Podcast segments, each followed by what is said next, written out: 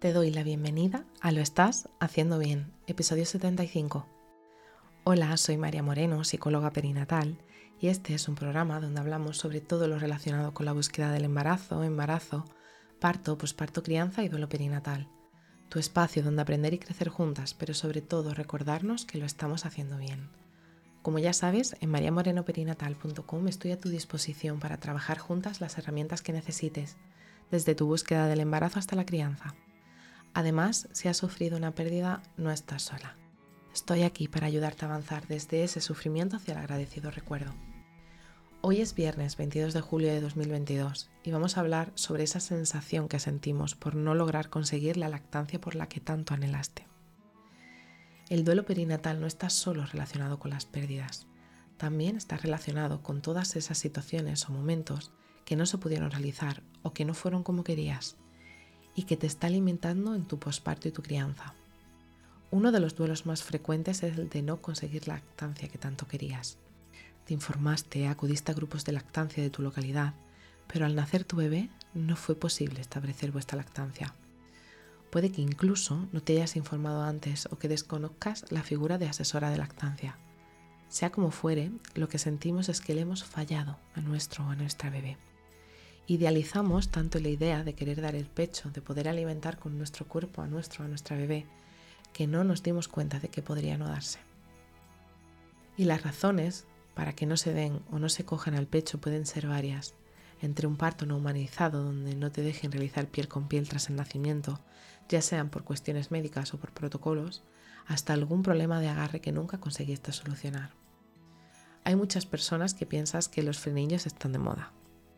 Te invito a que te mires al espejo, abre la boca y sube la lengua hasta el paladar. Habrá personas a las que no le llegue la lengua al paladar. Habrá otras que le llegarán, pero descubrirán una fina telilla debajo de la lengua. Todos y todas nacemos con frenillo, no es ninguna moda. La realidad es que desde hace relativamente poco hemos sido conocedores y conocedoras de que el frenillo puede o no ser limitante en la lactancia.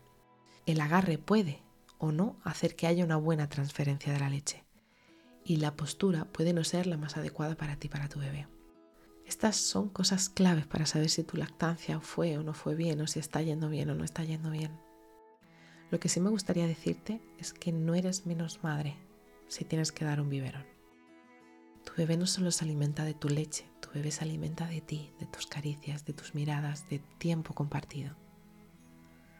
Dicho esto, es que ahora, después de haber pasado por todo esto, ahora que conoces todo que pueda haber que el agarre puede o no producir una buena transferencia de la leche, que la postura puede ser la más adecuada o no, si el tipo de frenillo está limitando o no la lactancia. Te preguntas cómo no hiciste nada antes. Y te doy la respuesta. Fácil. No lo sabías. Somos nuestros peores verdugas y juezas y somos las más duras con nosotras mismas. No podemos juzgar con ojos y experiencias del presente algo que ocurrió en el pasado. Lo bonito es poder trabajando todas esas ideas y creencias limitantes que nos autoimponemos. Porque la realidad es que sentirse así es completamente normal. Pide ayuda si ves que te limita a tu pareja, a una amiga, a tu madre, a una psicóloga perinatal, pero pídela porque te mereces estar bien. Cada vez que hay algo en nuestra maternidad que no surge como nosotras pensamos, hace que sintamos la pesada carga de las culpas.